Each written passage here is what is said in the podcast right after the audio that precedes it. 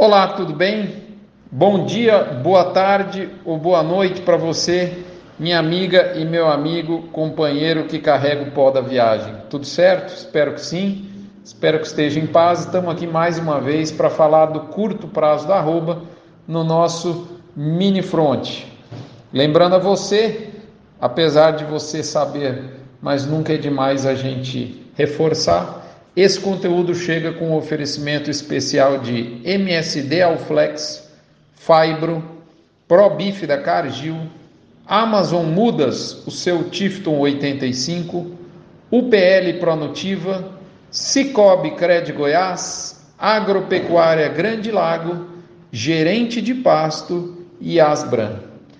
E aí, moçada, arroba aqueceu, vai até onde essa brincadeira? Esse é o, esse é o tema, o cerne do nosso mini front. Nós entramos no último mês do ano e para a gente falar de mercado, eu não consigo começar a falar sem repetir para você os dois últimos parágrafos da semana passada. Você está lembrado como eu encerrei o mini front da semana passada?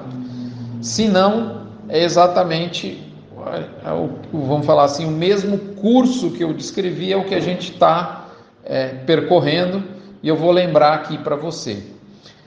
Abre aspas. A história nos mostra que a oferta curta domina a voz que dita o mercado até o momento em que a margem da indústria permitir, restabelecendo o rumo cabal dos preços da arroba nas mãos da demanda. Essa tem sempre a palavra final: demanda. Temos que ter isso em mente para não começar a imaginar preços e acabar como torcedor do mercado, posição perigosa, pois quem torce distorce, nas palavras do Washington Oliveto. Portanto, se for para torcer, que seja pela seleção. O mercado vem se aquecendo e tem tudo para continuar a se aquecer, mas não há motivo para euforia. Fecha aspas. Foi isso que eu disse para você no encerramento da semana passada e volto a dizer: nós estamos exatamente nesse curso, né, oferta curta, encurtando, é, preço para cima, mas a gente tem que parar de torcer pelo mercado e começar a antever o mercado. Algumas coisas são muito importantes da gente ressaltar que ficaram mais cristalizadas nessa semana que está se encerrando aí dia 2 de, 2 de dezembro, quando eu gravo isso aqui para você. Antes de elencar, são, são na verdade são quatro, cinco aspectos que marcaram a semana e que ficaram mais cristalizados. Eu vou lembrar para você do Probif Resiste. Nós estamos usando na nossa propriedade, na Fazenda Terra Madre, um sal, um suplemento mineral específico para a época das águas, com a tecnologia que resiste ao encharcamento. Mesmo que nós tenhamos bons coxos cobertos, com cuidado, as chuvas de vento, essas primeiras chuvas, invariavelmente molham o sal mineral. E qual é o problema de você ter um suplemento molhado?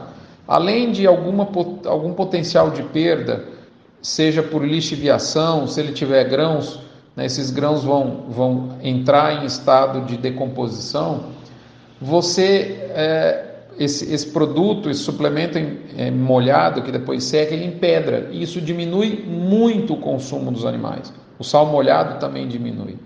Então esse é o grande problema, você acaba não tendo a ingestão dos macro e micro minerais. E com uma tecnologia própria para esse desafio, a gente fica muito seguro, eu estou usando e extremamente satisfeito. Consumo estável, mesmo no período de desafio, essas chuvas de novembro e dezembro. Perfeito, moçada? Recado dado. Vamos aqui ressaltar os cinco pontos em que eu vi mais prevalentes no mercado. Primeiro, como era previsto, o mercado interno assume uma relevância maior no balanço entre a demanda interna e externa. Nós temos dois mercados, interno e externo. Né? E, e, nesse momento o mercado interno assume uma relevância maior nesse balanço entre os dois. Isso comparado ao que vinha ocorrendo desde março né, desse ano até o, o meados final de outubro. Nesse sentido, a carteira de vendas de cada indústria frigorífica cada, acaba sendo capaz de diferenciar os preços máximos pagos pela arroba caso a caso, porque o mercado interno é muito heterogêneo. Então, se, se o frigorífico, um dado frigorífico vende para um mercado que paga mais pela carne, ele tem mais coragem de pagar pela arroba. O resultado, há diferenças importantes entre compradores, não havendo unanimidade em termos de preços. Segundo ponto, a China enfrenta um momento de turbulência política e social, muito em função de suas políticas de Covid-0. Food service deles sofre nesse momento. Isso não é bom para o consumo de curto prazo de nenhum país e lá não é diferente. Houve melhora na demanda chinesa das últimas semanas porque eles voltaram a, a, negociar, a comprar efetivamente, o preço inclusive melhorou. Mas a tração desse mercado ainda deixa a desejar. Por isso, alguns grandes frigoríficos estão mais frios na compra de gado do que alguns médios e menores. Terceiro ponto. A oferta curta segue dando o tom do mercado e deve se intensificar até o final do ano, mas é importante notar que há diferenças relevantes de estado para estado. Por exemplo, Goiás e Minas têm ofertas e escalas bem mais apertadas do que MS, onde há gado de pasto, e do que São Paulo, que é o ninho do boi confinado. Só para citar dois exemplos de diferenças gritantes. Quarto ponto, na esteira do que eu acabei de dizer no terceiro ponto, o diferencial de base zero, o que, que é isso? É o preço idêntico entre o boi gordo paulista e de uma praça distante de São Paulo, que é uma condição rara, está aparecendo para algumas localidades. Posso citar Goiás e Minas novamente. Como tudo que sai da média, eu digo que no devido tempo, isso não costuma demorar, o diferencial de base volta a abrir, ou seja, são Paulo sobe, a praça desce ou as duas coisas acontecem ao mesmo tempo. Quinto ponto: como o boi de São Paulo ficou mais amarrado do que algumas praças, o mercado futuro resolveu modular o ágio que carregava sobre o mercado físico paulista, devolvendo boa parte dessa gordura após a virada do mês, justamente quando dezembro passou a, a, vamos falar, se tornar o, o contrato do mês presente. Isso é um movimento normal de ajuste de expectativa, mas muito dolorido para a ponta comprada. Nesse momento em que eu falo aqui, depois de uma queda grande ontem, na quinta-feira, o mercado chegou a beirar 2% de queda, que há muito tempo não, eu não via na tela. Hoje, sexta-feira à tarde, está caindo mais, vamos arredondar aqui, em meio por cento. Muito dolorido para quem estava comprado.